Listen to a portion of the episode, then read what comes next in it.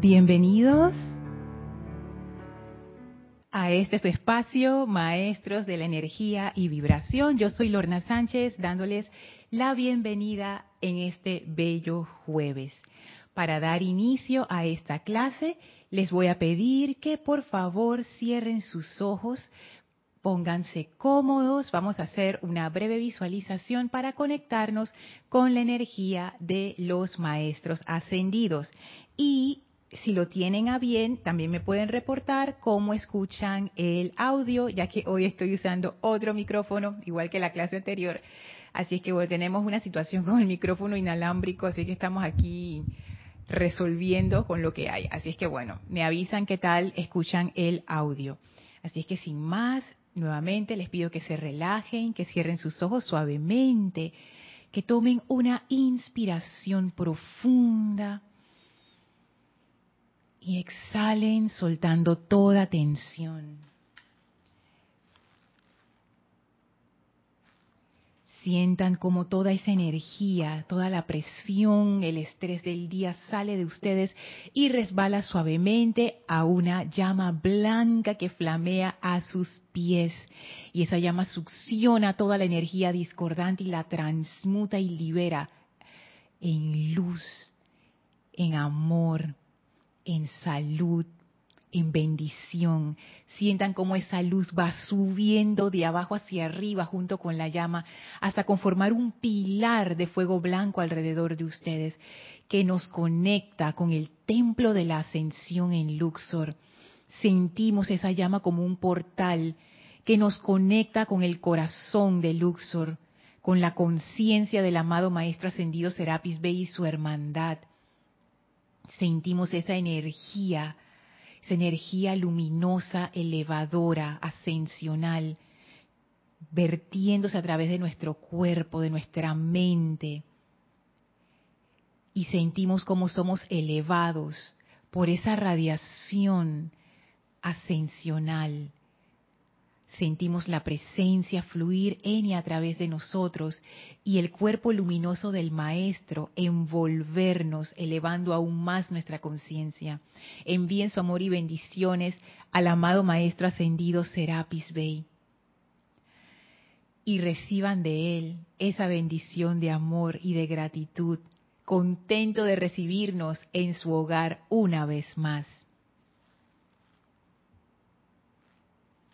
El Maestro ahora abre un portal frente a nosotros que nos conecta con el sexto templo, el cual atravesamos para entrar a ese desierto hermoso con el camino dorado en medio y nos espera la amada Maestra Ascendida Lady Nada, contenta de recibirnos.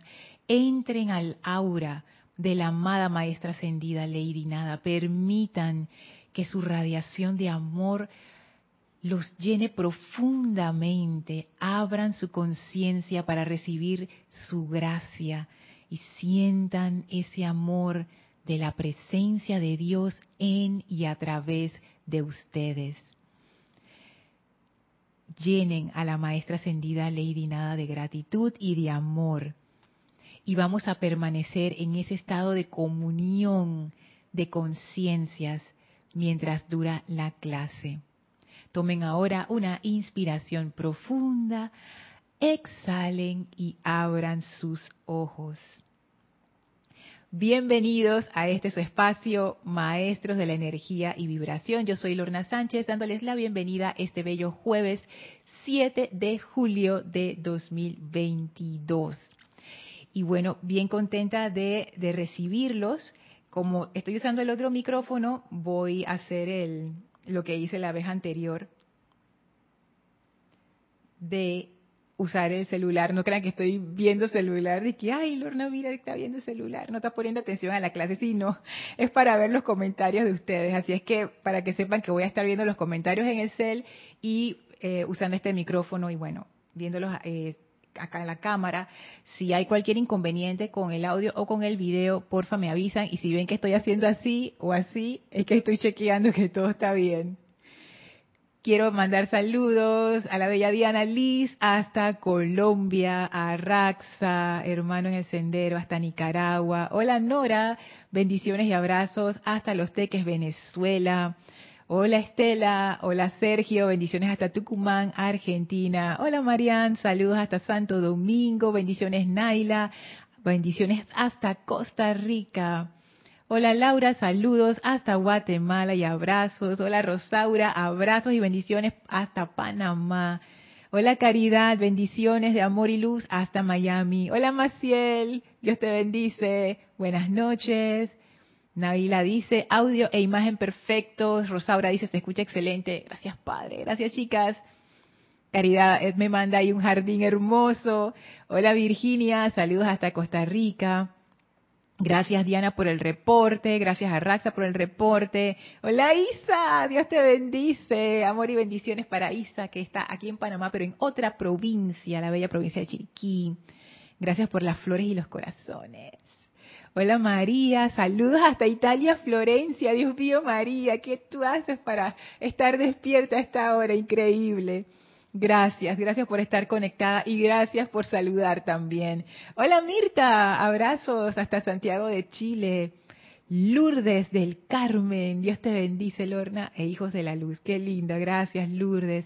Hola Blanca, saludos hasta Bogotá, Colombia. Hola Mavis, bendiciones hasta Córdoba, Argentina. Muchísimas gracias a todos por sus saludos, por sus reportes de sintonía, por las bendiciones, por las flores, los corazones y todo. gracias por el amor, que es, wow, es la fuerza que nos une a todos. Así es que bueno, hoy, como los otros días, siempre me pongo a a reconsiderar partes de la clase y entonces cuando me doy cuenta ya son las siete y media y no he leído nada, esta vez voy a comenzar leyendo, pero es que de una vez. Y voy a repasar, pero solo un parrafito, que estamos viendo el libro A los pies del el maestro, Plática sobre el Sendero del Ocultismo, volumen 1, que fue uno de los primeros libros editados por en Serapis Bey Editores. Esto viene, esto es como uno de, de esos resabios de la dispensación anterior, en ese momento en que el grupo estaba haciendo la transición de esa, de esa enseñanza, la enseñanza de los maestros ascendidos. Yo todavía no era parte del grupo, andaba por ahí, pero no era eh, parte como formal del grupo. Pero sí recuerdo que este libro, yo tenía la, la, edición anterior y después compré esta edición que es más nueva. ¡Wow! Yo como amé ese, ese libro y todavía lo amo. Dice así, recuerden que estos párrafos que, voy a leer son escritos por Krishnamurti. Krishnamurti eh, era un discípulo del maestro ascendido Kuzumi. Y entonces esto que él escribe es que en los planos internos él recibía instrucción del amado Kuzumi y después cuando él regresaba a su cuerpo físico, él recordaba lo que le habían dicho y lo escribía. Y como en ese momento él era un adolescente, em, él escribía en párrafos cortos, bien sintetizado, nada de esos papiros egipcios larguísimos, nada, eh, bien cortito lo que le decía el maestro. Y yo tengo la impresión que el maestro ascendido Kusumi también es así. Yo creo que él no es un maestro ascendido de muchas palabras y que él da su instrucción de manera sencilla, concisa, breve, sintetizada. Y él espera que seamos nosotros, los estudiantes, los que empecemos, como quien dice, a darle la vuelta, a reflexionar, a meditar al respecto y extraer el juguito de esa enseñanza. Y el párrafo que vimos en la clase anterior dice así, hay muchos individuos para quienes la cualidad carencia de deseos es verdaderamente difícil, porque sienten que sus deseos son ellos mismos y que si desechan sus deseos peculiares, sus gustos y disgustos, dejará de existir su yo. Y yo les comentaba que yo estoy en, esa categoría, ¿no? Porque de verdad que el apego que uno tiene al, al cuerpo emocional, y por supuesto que uno no lo ve como el cuerpo emocional, uno lo ve como los gustos y disgustos, las características de mi personalidad a la cual estoy apegada, esos deseos que me mueven a la acción. Al estar tan identificada, yo pienso que soy esos deseos y alguien pudiera estar pensando de que, ay, Lorna, ¿qué, mentalidad tan mundana. Por supuesto que yo no soy mis deseos, yo estoy clarísima con eso.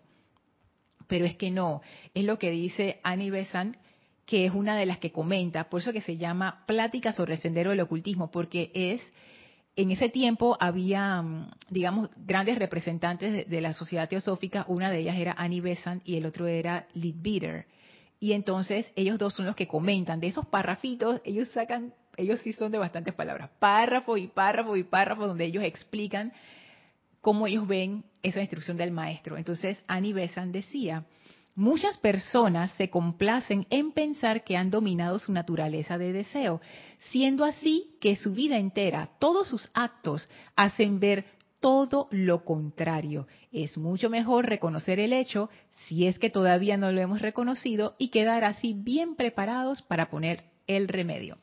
Y lo que Annie Besant dice es, oye, si estás apegado, aunque uno crea que no, uno está apegado, es que ese apego corre profundo, es producto de siglos y siglos y siglos de hábito, de patrones de comportamiento y si uno piensa que uno no está apegado, nada más tienen que observarse en algún momento cuando las cosas no salen como uno espera que salgan. Ese momento ya es un indicador clarísimo, pero clarísimo, de que estamos apegados a nuestra expectativa, a nuestro deseo, a cómo queremos que sean las cosas. Voy a ver si hay algo aquí en el chat que veo que que se está moviendo. Esta es una ventaja de tenerlo aquí cerquita.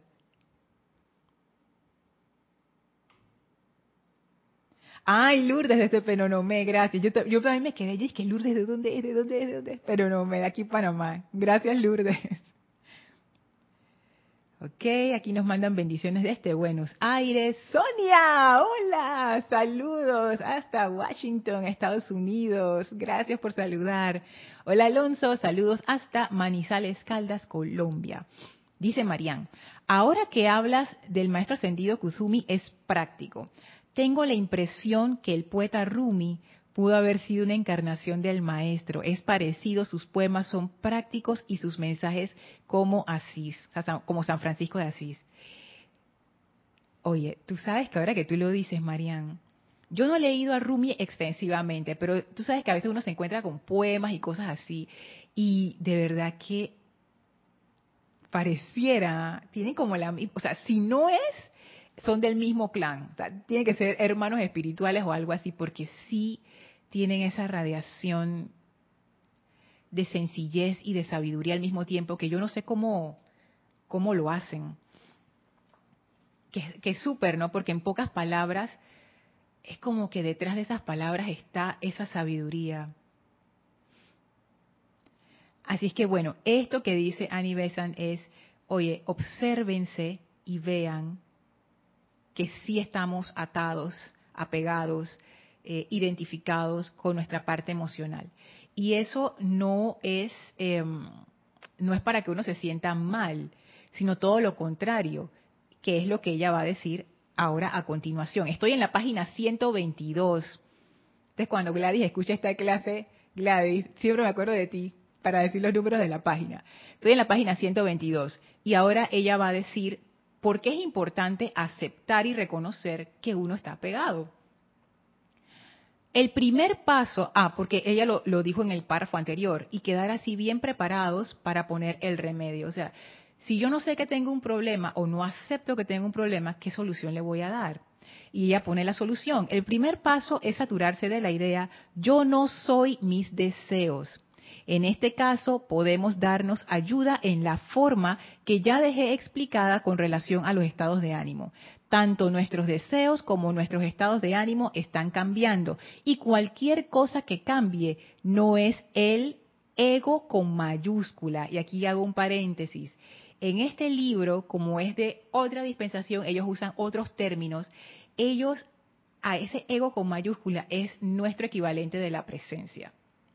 Así es que yo voy a hacer de una vez como el, el, cambio, la traducción o el sí, para no enredarnos aquí con los términos. Pero si ustedes leen el libro va a decir ego con mayúscula, pero lo que se refieren es a esa parte interna, verdadera, que no cambia, que es la presencia. Entonces voy a volver a leerlo. Y cualquier cosa que cambie no es la presencia. Por ejemplo, y aquí da un ejemplo que conocen personas que un día dicen, ay, qué feliz estoy, y el día siguiente dicen, ay, qué triste estoy. Entonces ella dice, todo lo que es cambiante no pertenece a la presencia y por ende eso nos da un indicador de que eso pertenece al cuerpo emocional, pertenece al mundo de deseos, pertenece a lo temporal, pertenece al ser externo. Y yo les comentaba en la clase anterior que yo empecé a hacer esa práctica que es muy interesante, de hacer ese cuestionamiento, de cuando yo siento o cuando me doy cuenta, porque a veces uno ni se da cuenta, cuando me doy cuenta, ah, mira lo que estoy haciendo, algo no constructivo, que hay un deseo detrás, yo me hago esa pregunta, ¿qué, ¿qué quiero lograr yo con esta situación? ¿Qué quiero lograr yo, por ejemplo, con esta crítica o con esta, no sé, con esta mala cara o con este gesto de impaciencia o con esta, con este sentimiento de que ya no sirve nada y, eh, con ese sentimiento así como de que, ay, pobrecita yo. ¿Qué quiero lograr con eso? ¿Cuál es la motivación detrás de esto? ¿Qué estoy buscando satisfacer? Y conversábamos en la clase anterior que realmente nada externo puede satisfacer ese mundo de deseos. Por supuesto, si lo vemos así como infinito, a nivel muy básico, sí hay una satisfacción. Por ejemplo, uno tiene hambre, uno come, listo, deseo satisfecho. a nivel de, a esos niveles físicos básicos de supervivencia, por supuesto que la satisfacción es a nivel físico. Estos deseos que están metidos como en, el, como en la parte física se satisfacen con cosas físicas. Y ahí estamos bien. Pero cuando uno va subiendo en el sentido de que nuestros deseos se van poniendo como más, más abstractos e involucran otras cosas, deseos de felicidad, deseos de realización personal, deseos de, de tener una vida con significado, deseos de compartir, de aportar, de amar, ya ahí la parte física no es suficiente y la parte emocional muchas veces tampoco lo es. Entonces es necesario buscar esa verdadera satisfacción donde está, que sería en la presencia, en aquello que es permanente en nosotros.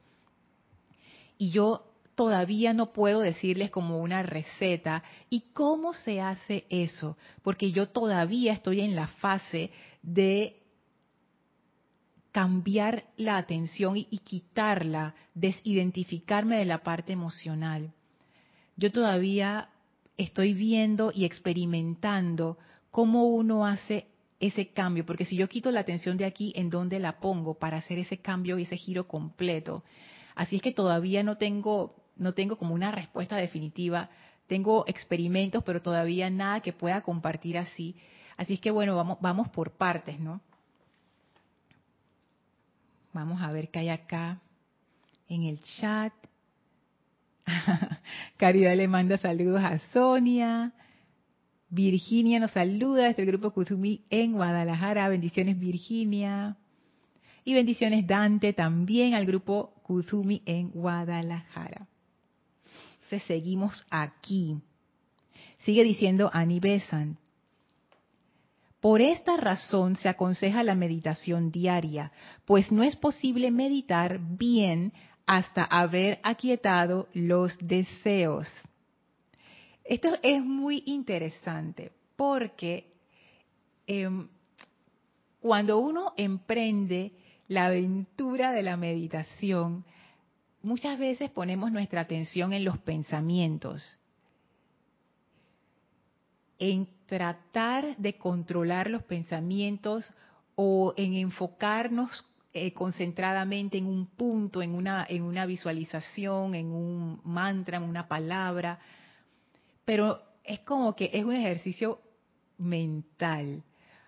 Pero aquí Annie Besant nos presenta otra dimensión de la meditación.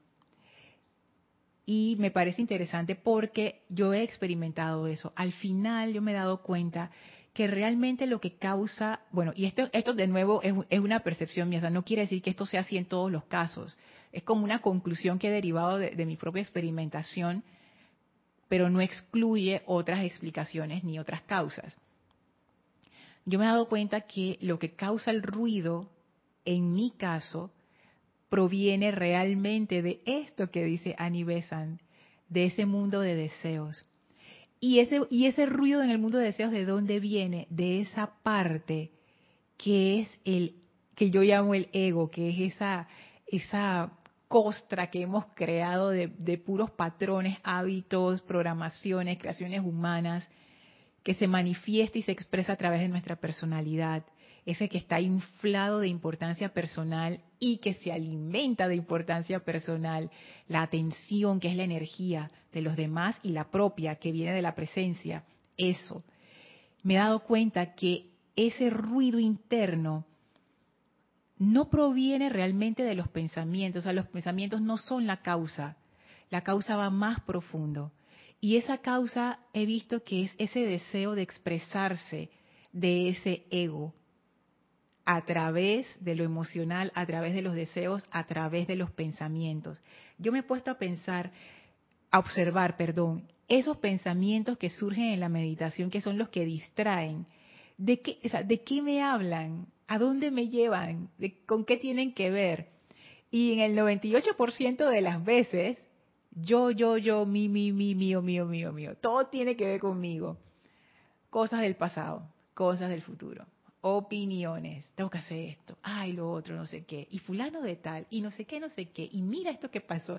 Es una conversación absurda conmigo misma que no, que no se detiene. Y, yo digo, pero ¿de dónde viene esto? De allí, de ese ego que se está expresando con el fin de atrapar nuestra atención, que es donde está, la, como quien dice, la fuente de la energía alimentarse de esa importancia personal, dando sus opiniones, sus grandes discursos internos que nadie escucha, pero que lo llenan, lo llenan, lo llenan. Entonces es eso, veo, yo me doy cuenta.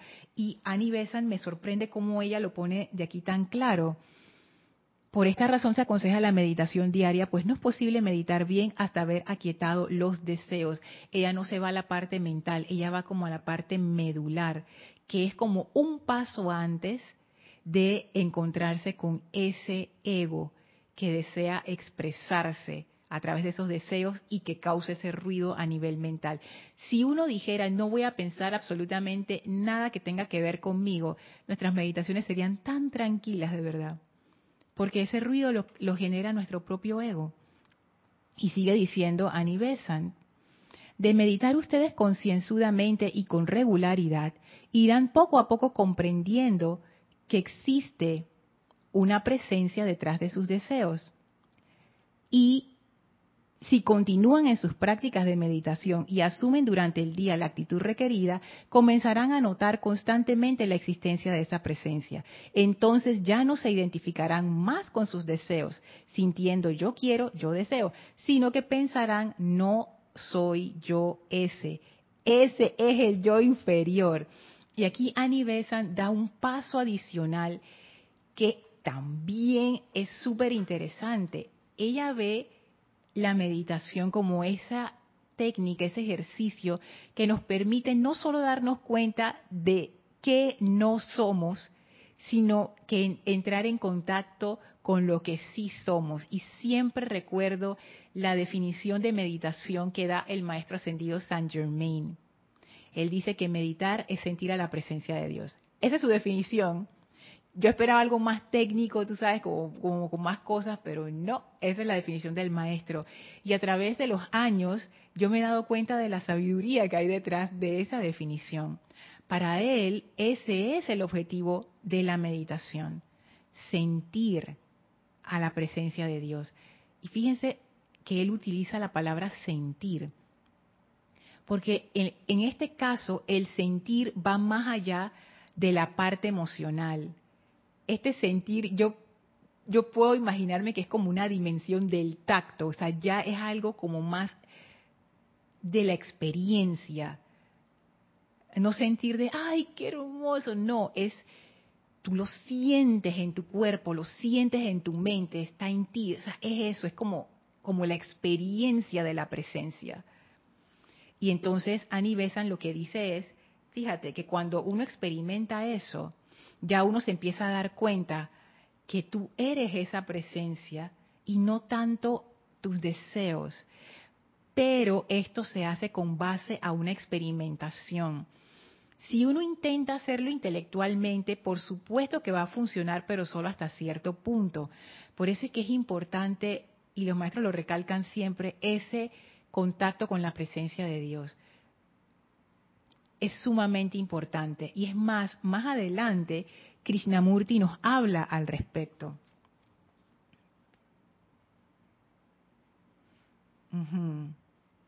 Hola Olivia, Dios te bendice. Abrazos y bendiciones hasta Guadalajara, México. Hola Angélica, Dios te bendice. Escuchándote desde el comienzo, dice. Desde Chillán, Chile. Gracias, Angélica. Sonia le manda saludos a Caridad. Le mando una bendición hermosa. Marian dice, lo mismo me pasa. El maestro ascendido dice que todo es mente. Doy gracias a Dios porque tenemos la presencia, pero pienso esos hermanos que su mente juega con ellos. La mente juega con todos nosotros, Marian, no solamente con ellos, con todos nosotros. Pero es por eso, porque nuestra atención está allí. Es, es como como ingenuo pensar que nosotros vamos a salir de, eso ya. Es un proceso, es un proceso. Y lo importante del proceso es la perseverancia. Y tener claro cuál es el objetivo. Y esto de visualizarlo como que el foco de atención cambia de lo externo a la presencia, como esa flor que tiene la cabecita hacia abajo y se eleva hacia la presencia, me ha ayudado mucho como a darle forma a ese objetivo. Y ahora yo me he enfocado ahí, o sea, lo que yo estoy haciendo es desapegándome, desapegando mi foco de atención de lo externo y empezando a hacer ese giro. Y la forma en que lo hago, que ya se los he comentado, es quitándole atención a lo externo no, pero no es de una manera extremista, porque lo externo sí requiere nuestra atención, pero no toda, absolutamente toda nuestra atención. Es como, es como, nuestras vidas son un buen ejemplo. O sea, todos nosotros hacemos un montón de cosas todos los días y todos tenemos un montón de roles que jugar todos los días. Por ejemplo, aquellos que son padres de familia, digo, uno siempre es padre de familia, pero no tú no estás 100% de tu tiempo ahí al lado de tu hija o de tu hijo. No, tú haces otras cosas. Tú vas a hacer mandados, vas al supermercado, vas a laborar, em, te reúnes con amigos, eh, etcétera, etcétera. O sea, tantas cosas. No es que uno está 100% con la persona. Igual vamos a decir que uno es esposo o esposa o, pareja de alguien. O tú no estás 100% con, con la pareja todo el tiempo. Claro que no o 100% trabajando, uno tiene que dormir también. Entonces a eso me refiero, como que lo externo tiene su lugar, pero no, no nosotros le damos más energía de lo que realmente requiere. Y de eso se trata, de empezar a calibrar y ajustar la cantidad de atención que por lo menos yo le doy a lo externo y empezar a darle más atención a esa parte que es la presencia. Y la forma en que yo intento hacer eso, por lo menos ahora, es quitándole la atención a cosas de mi personalidad. Cada vez que viene una opinión, es como que yo le digo no. Y es, es como eso, como si uno tuviera un cachorro y uno lo está entrenando y le dice no. Y, y lo empuja un poquito como para que el cachorrito sepa que ahí no eso es exactamente lo que yo estoy haciendo con mi mente. Cuando yo me pillo, dije, ah, voy a dar mi opinión, no. Ay, pero esta persona, no. Ay, pero no, no. ¿Qué pensará? No. Y así me voy, así suavecito, no, no. Y así se entrenan a los vehículos. O sea, eso no tiene eh, ninguna ciencia detrás. Los vehículos son programables y la forma de programarlos es esa, por repetición. Ahora les voy a leer otro párrafo que escribió Krishnamurti de lo que le dijo el maestro. Esto, este párrafo, wow, fíjense. Dice así. Pero eso le sucede, o sea, ¿a qué se refiere de que pero esto le sucede? Al párrafo anterior, se refiere a las personas que piensan que si desechan sus deseos peculiares, sus gustos y disgustos, dejará de existir su yo. Pero eso, pero esto le sucede tan solo a quienes no han visto al maestro, maestro con M mayúscula. a la luz de su santa presencia se extinguen todos los deseos, menos el de igualarse a Él, Él con mayúscula. Sin embargo, hasta que gocéis de la felicidad de encontraros frente a frente con Él, podréis alcanzar, si queréis, la carencia de deseos. Y aquí hay como una cáscara de banano que yo no sé por qué, o sea, la, tiró así, o sea, no sé si ustedes la vieron. Lo que yo entendí, y díganme ustedes si ustedes vieron otra cosa, es que Krishnamurti dice, mira, esto de la lucha de los deseos y que, que si yo soy mi deseo y que si no, eso te pasa, Lorna, y te pasará hasta que tú veas al maestro. En nuestro caso, en esta dispensación, el equivalente sería hasta que tuviéramos ese contacto con nuestra presencia. En la sociedad teosófica se hacía muchísimo énfasis en el maestro, en el maestro como lo principal, como la luz principal, no tanto en la presencia. En nuestro caso es al revés. El maestro es hermano o hermana en el sendero, hermana mayor, hermano mayor en el sendero. Pero el foco de nuestra atención y de nuestra práctica espiritual es la presencia. Entonces aquí yo me atrevería a hacer el cambio y decir, pero esto le sucede tan solo a quienes no han visto a la presencia o, no han tenido contacto con esa presencia. Y yo también me atrevo a decir con mucho, mucho riesgo de equivocarme que ese contacto no tiene que ser una experiencia de una hora o de tres días seguidos. Puede ser un instante, esos instantes de paz que a veces uno experimenta. Wow, eso poco a poco lo va cambiando a uno. Esa, ese contacto directo y real no irreal, y real con la presencia, eso va como, como abriendo un camino a través de la ilusión de nuestra identificación con la personalidad.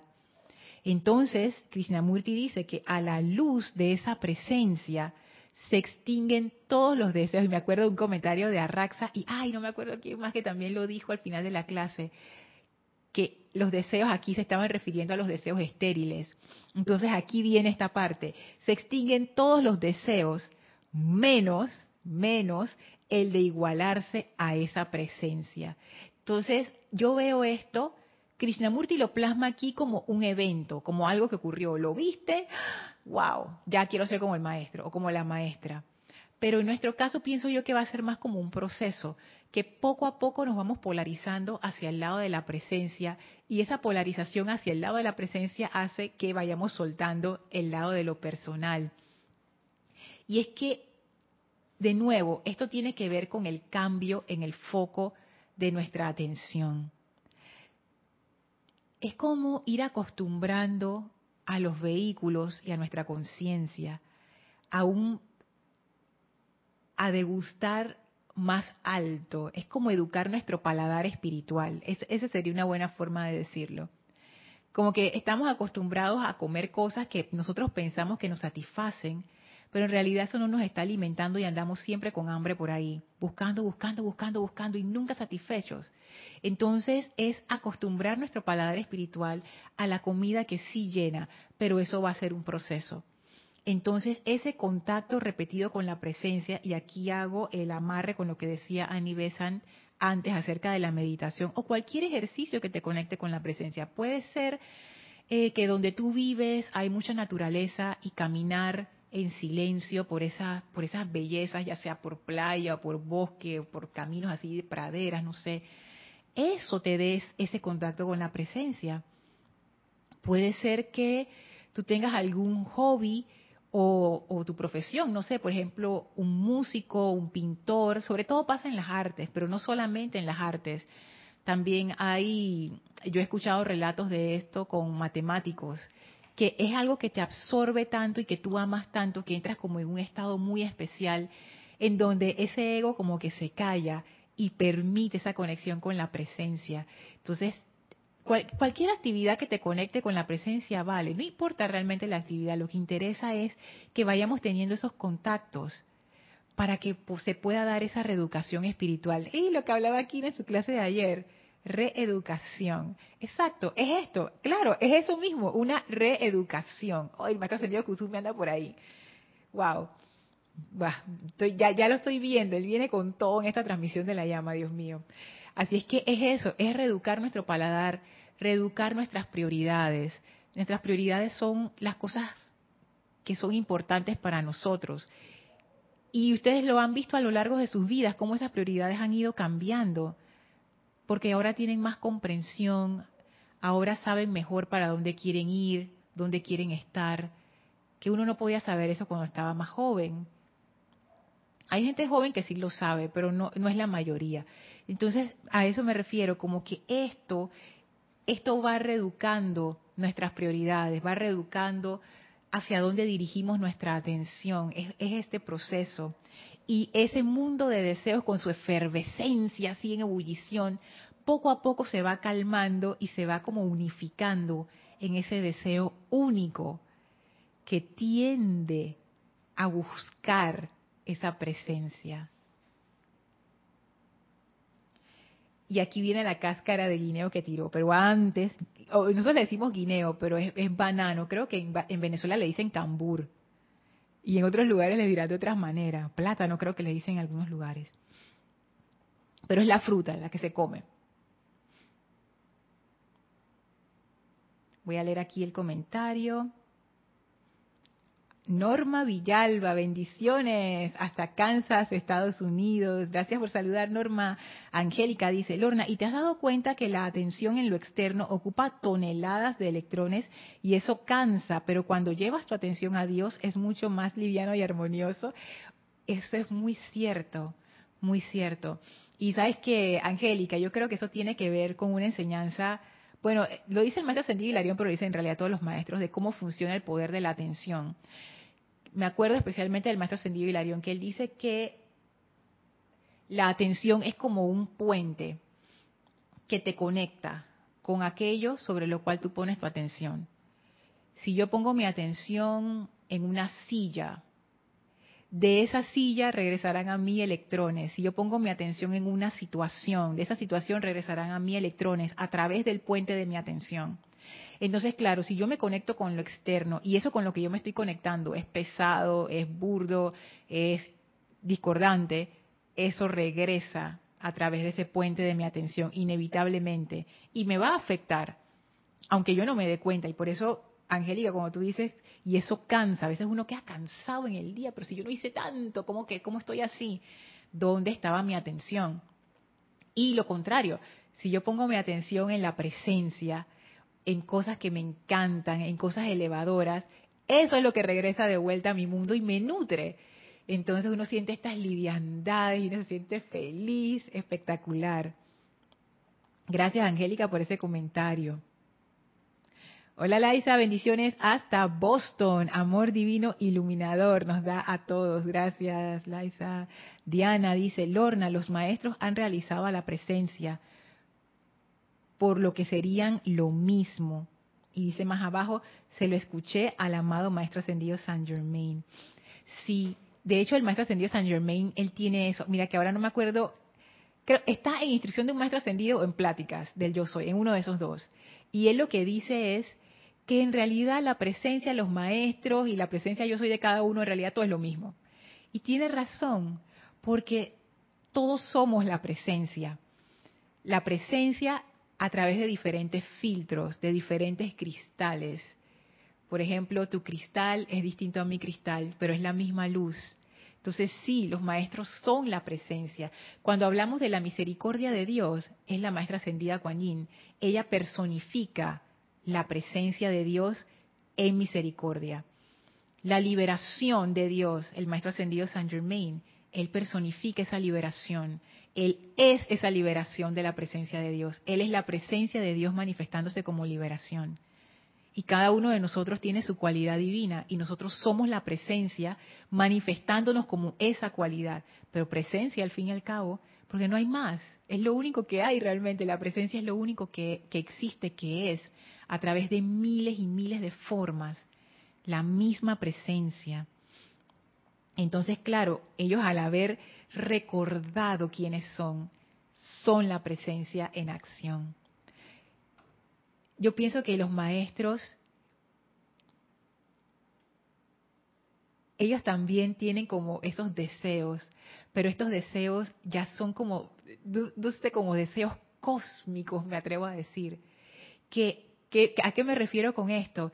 Ya estos son, ¿sabes cómo yo me lo imagino? Como emanaciones que vienen desde el gran sol central o del sol es esa voluntad de la presencia de Dios que se manifiesta, por ejemplo, en el deseo de que todos estemos bien, en el deseo de que todos seamos prósperos, en el deseo de que todos seamos sanos, en el deseo de que haya amor por todas partes. Y estos maestros, de según su naturaleza, van encarnando esos deseos y los van trayendo a la forma. ya es otro nivel. Allí es como una alineación con la voluntad divina, pero a un nivel espectacular. Hola Carlos, saludos y bendiciones hasta Panamá. Ah, y Angélica sigue su comentario. Y es cuando digo, si lo segundo es tan agradable, o sea, poner la atención en, la presencia, ¿por qué sigo atrayendo tanta energía de Dios con la atención hacia afuera en ocasiones? Esa es la compulsión que aún no controlo. Y es lo que te, digo, Angélica, es poco a poco. Es, perseverancia, perseverancia, perseverancia. Ser eh, como persistente en estas cosas. no, no, no, no impacientarnos porque es un proceso. Y el proceso va poco a poco. Y nuestra parte es eh, reeducar nuestra atención. Me di cuenta que la estoy poniendo donde no es. No, quítala de ahí, quítala quítala una y otra vez, una y otra vez. No dejar pasar oportunidad alguna de hacer eso. Y poco a poco se va volviendo más fácil y uno lo puede hacer con cosas más grandes. Es como hacer ejercicio. Al inicio uno no puede levantar ni una pesa de cuatro libras, pero ya después cuando uno se fortalece, wow, las cosas que uno puede hacer y que pensaba que no podía hacer. Claro que sí, Angélica. Seguimos intentando, sí mismo es. Marian, pensé que guineo solo le decíamos nosotros. ¡Ah! Hermana, yo también. Ay, tenemos compañía, no estamos solos, no estamos solos los panameños. Gracias, Marian. Sonia dice, Lorna, yo he vencido al invocar la magna presencia y el maestro ascendido San Germain, haciendo el tubo de luz violeta y flameando esa llama, también invocando la ley del perdón. Sabrás, Sonia, es que eso de la ley del perdón es un componente muy interesante que para el maestro ascendido Saint Germain es parte integral de nuestra práctica espiritual. Y eso va relacionado con lo que decía Annie Besant aquí en el párrafo que dice, es mucho mejor reconocer el hecho si es que todavía no lo hemos reconocido, de que estamos apegados a los deseos, y quedar así bien preparados para poner el remedio. Invocar la ley del perdón en ese caso es fantástico, porque es reconocer que hemos o estamos cometiendo un error. Ay, Lorna, pero si no hay error en el cosmos. Digámoslo entonces de esta manera. Lo que estamos haciendo no nos va a llevar a donde queremos ir entonces no lo hagamos. Nos equivocamos. Queremos ir a la derecha, pero estoy agarrando para la izquierda. O quiero ir para la izquierda, pero estoy agarrando para la derecha. Invoco la ley del perdón. Invoco la ley del perdón. Y eso nos da como una energía extra. Porque al invocar la ley del perdón, estamos invocando ese amor que corrige las cosas, que es la esencia de la llama violeta. La llama violeta es eso, es el amor que corrige las cosas. Tiene dos componentes bueno, no voy a decir que son los únicos componentes, es hasta donde me da mi percepción, ¿ok? Esto es una percepción incompleta. Pero yo lo he visto en varios decretos en donde se hace ese llamado al fuego violeta para poner orden divino a través del amor divino. Y yo siento que el fuego violeta es eso, y la compasión es eso, y la misericordia es eso, y la ley del perdón es eso, que es ese amor que pone, que pone en orden las cosas, ese amor que corrige las cosas las corrige, pero no a través del palo ni de la fuerza, sino a través del amor. es, otra vía, es otra ruta. Por eso que el fuego violeta es tan espectacular. Y el maestro dice, ustedes no lo invocan lo suficiente. Y yo comprendo por qué. Porque el fuego violeta es un instrumento de la gracia. Porque la gracia se manifiesta a través del amor.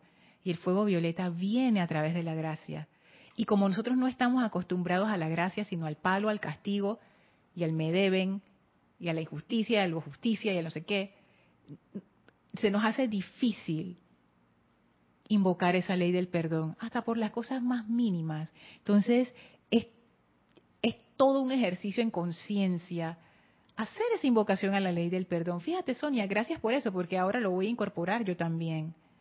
Porque uno hace en su, en su aplicación diaria esa invocación al fuego violeta, pero fíjate, estaba perdiendo la oportunidad de incorporarlo a esta reeducación de mi atención, por supuesto. Invoco la ley del perdón. Y de esa manera, ustedes saben, es como dejar entrar a la gracia. Justo lo que conversaba por email con, con José Manuel, que me escribió un comentario acerca de esto, ¿no? hay veces que, que yo lo siento en mí como que yo quiero ser la que hace las obras. Yo voy a hacer esta reeducación espiritual. ¿Sabes? Con mi esfuerzo, Angélica, lo vamos a lograr. Pero me doy cuenta una y otra vez, y, y eso es parte de mi reeducación. Para algunas personas es mucho más fácil, para mí no lo es darme cuenta de que Lorna, no eres tú quien hace las obras, ni siquiera la reeducación, ni siquiera eso. Invoca la ley del perdón, invoca la gracia. Que lo haga la presencia a través de ti. ¿Por qué, ¿Por qué vas a estar luchando? Que lo haga la presencia, lo que decía el arcángel Uriel. Ustedes no piden suficiente asistencia. O sea, todas estas cosas vienen a mi mente. Wow, gracias Sonia por ese comentario. Mira por dónde se fue la, la pelota. Edgardo dice,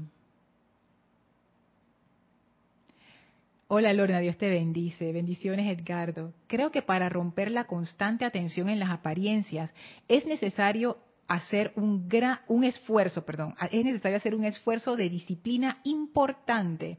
Una vez logrado se puede transformar en práctica, definitivamente. Y es que la disciplina es eso. La disciplina es una decisión que cada uno de nosotros toma porque queremos lograr un objetivo. Disciplina sin objetivo no existe y la disciplina no es amarga ni mala ni, tú sabes, vamos a aguantarnos aquí. No, la disciplina es simplemente algo que tú haces para obtener un objetivo y si el objetivo es reeducación de mi atención, bueno, yo asumo un ejercicio y lo hago y lo hago y lo hago y lo hago y lo hago y ese es mi compromiso individual es, algo con uno mismo, es, una decisión. Hay bendiciones hasta Chile, Edgardo. Glenny, bendiciones hasta Honduras. Gracias por saludar. Claudia, ay, gracias Claudia. Bendiciones hasta Argentina. Marian dice, ¿qué sería poner orden divino a través del amor divino? Wow. Fíjate que eso es algo que yo he experimentado en situaciones, pero me cuesta como expresarlo en palabras. Lo más cercano, y esto, esto cuando lo empiece a decir a ustedes de seguro les ha pasado más de una vez. Imagínense que tienen un problema y ya no saben ni qué hacer. Ya agotaron todas las instancias, y lamentablemente a veces uno tiene que llegar al, fondo del barril, del pozo, para entonces estar dispuesto a soltar y permitir que la gracia, permitirnos entrar en esa gracia. Y en ese momento uno dice, amada presencia de Dios, ya yo no sé ni qué hacer, soluciona tú esta situación. Me pongo en tus manos amada presencia yo soy, orden divino con esta situación. Y como uno está en esa actitud de no interferir, las cosas se van arreglando de una manera tan armoniosa que al final resulta en bendición para ti, bendición para la otra parte que supuestamente era la parte en conflicto, bendición para la gente que tenía que ver contigo y con la parte en conflicto, bendición para la situación y se va expandiendo, es como una ola de bendición como que, wow, la, la situación se solucionó de una manera tan armoniosa y feliz que todo el mundo quedó contento, todo lo que había que perdonar se perdonó y borrón y cuenta nueva. Y uno dice, amada presencia yo soy, jamás me imaginé que esto se iba a solucionar y de esta manera tan así. ¿Dónde está el sufrimiento? ¿Dónde está el castigo? ¿Por qué no la pasamos mal? ¿Por qué no fue un final amargo? Porque estamos tan acostumbrados al castigo que hasta lo esperamos. Y cuando no llega uno dice, ¿y qué pasó? Ahí es donde yo veo el orden divino a través del amor divino. Pero nuevamente les, les, comento, y esto es una percepción que no sé si estará correcta, que ese fuego violeta tiene mucho que ver con la gracia. Cuando uno permite que esa fuerza del amor entre, es que el amor es una fuerza que pone en orden las cosas. Es como que al entrar el amor todo queda en su justa medida. Hay varios discursos que hablan acerca del amor. La mayoría de ellos yo no los entiendo creo que hay uno del señor Maitreya en donde él dice que el amor es, es esa fuerza que mantiene como las cosas en equilibrio, como que la fuerza centrífuga y la centrípeta, y él se va por ahí y hace un discurso de eso que yo nunca he, comprendido del todo y algún día espero comprender. Pero lo que yo intuyo de allí, lo que él quiere decir es que el amor es esa fuerza que ponen como en, como en su justo balance todas las cosas. Sí, yo creo que eso es lo, como que lo más que puedo decir y que el fuego violeta representa eso. Esa corrección a través del amor. El fuego violeta tiene otras manifestaciones, por ejemplo, liberación, tiene manifestación de sanación también, tiene una manifestación de balance también pero en esta parte de, fuego violeta como un ente purificador o un ente transmutador o como la ley del perdón, yo veo este aspecto de poner el orden a través del amor. O sea, no hay castigo, no hay resentimiento, o sea, va por otra ruta.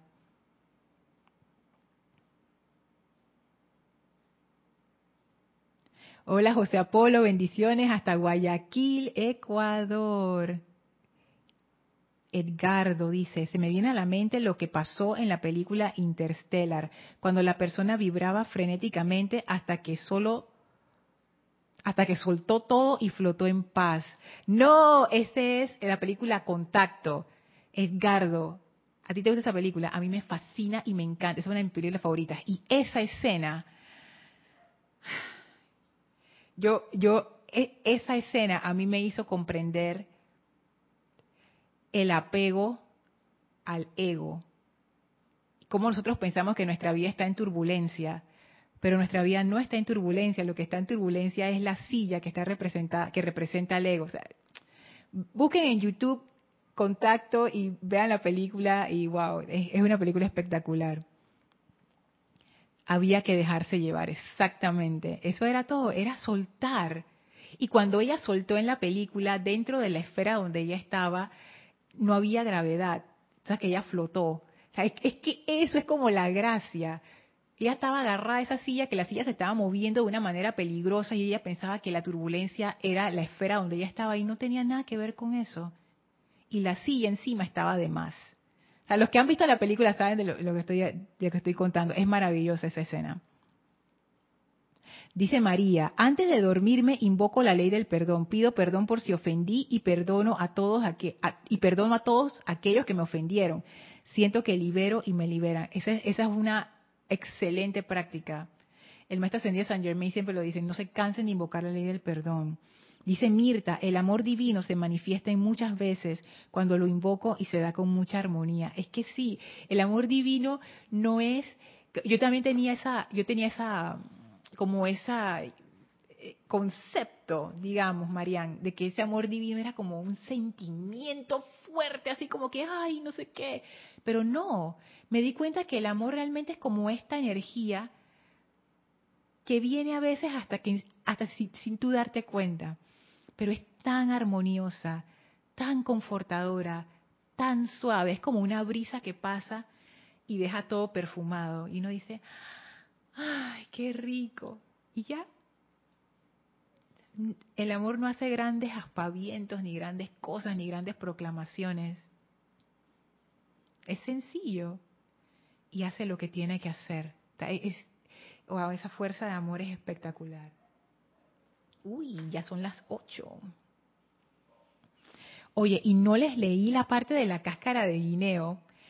¿Cuál era la cáscara? Voy a dejar así que continuará en suspenso. Decía así, voy a leer el párrafo completo. Pero esto le sucede tan solo a quienes no han visto al maestro, o a la presencia en nuestro caso. A la luz de su santa presencia se extinguen todos los deseos, menos el de igualarse a ella.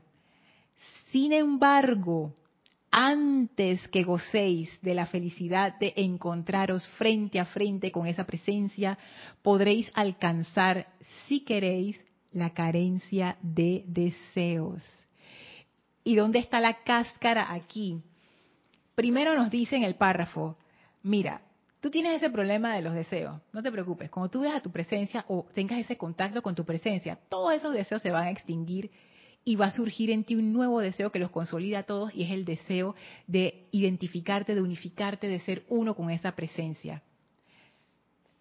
Pero después te dice, pero tú sabes que antes de que eso pase, tú también puedes eh, alcanzar, si tú, si tú quieres, la carencia de deseo. Entonces yo me quedé y que, pero, pero tú me acabas de decir que eso ocurre cuando tú ves a la presencia, pero entonces tú me estás diciendo después que antes de que yo vea la presencia, si yo quiero, pues, o sea, si tú quieres, lo puedes hacer también. ¿What? ¿Cómo así? Bueno, y aquí quedamos. Quedamos en ese suspenso. ¿Qué quiso decir Krishnamurti? ¿Qué fue lo que ese niño entendió de lo que le dijo el maestro ascendido Kusumi? Vamos a ver cómo se resuelve esta situación en la próxima clase. Ya, ya vi que continuará. Ok, voy a leer los comentarios antes de cerrar la clase. Dice Angélica, gracias Marian por esa pregunta. Acabo de entender algo tremendamente importante. Qué bueno. Alonso dice, todo va encaminado a la triple llama de Dios, amor, sabiduría y poder. Cumpliendo es, es que entenderemos, déjame ver para decirle bien. Ajá. Cumpliendo es que entenderemos que si no se hace, se vibra en personalidad, en ego y preguntarnos siempre dónde estoy vibrando. Qué lindo eso, Alonso, como si fuéramos ese instrumento musical. Exacto, ¿qué es lo que yo estoy como reproduciendo o resonando en mi instrumento? ¿Qué es lo que qué, qué está vibrando en mí? Totalmente. Dice Guadalupe, bendiciones Guadalupe, el libro El Caballero de la Armadura Oxidada hace mucha alusión a soltar el ego y escuchar en el silencio. Y tú sabes que yo nunca he leído ese libro, fíjate. Yo me acuerdo que ese libro fue súper popular en un tiempo, pero no sé, yo pensé que trataba de otra cosa, te comento. Hasta ahora vengo a caer y que era un libro de este tipo. Yo pensé que era un libro como de, de fantasía de, tú sabes, los caballeros armados y las damas de la corte y eso. Qué ignorancia. Gracias, Guadalupe. Diana dice, como que el amor divino no fuera para nosotros. es que con nuestra actitud muchas veces no lo aceptamos. Queremos el camino duro. Suelta, hombre, suelta. Solo fe en Dios, dice Diana. Maciel dice, gracias Lorna, bendiciones, gracias Mirta, gracias Caridad, gracias a todos. Bueno, vamos a cerrar la clase con esa ese amor de la maestra ascendida Lady Nada. Por favor, cierren sus ojos, visualícenla frente a ustedes, envuélvanse nuevamente en ese amor divino de la maestra y permitan que la maestra ascendida Lady Nada los llene con amor divino, simplemente suelten.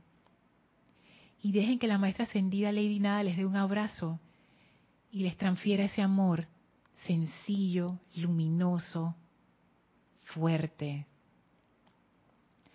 llenos de este regalo de la maestra ascendida Lady Nada, le damos nosotros a ella un abrazo lleno de amor y de gratitud.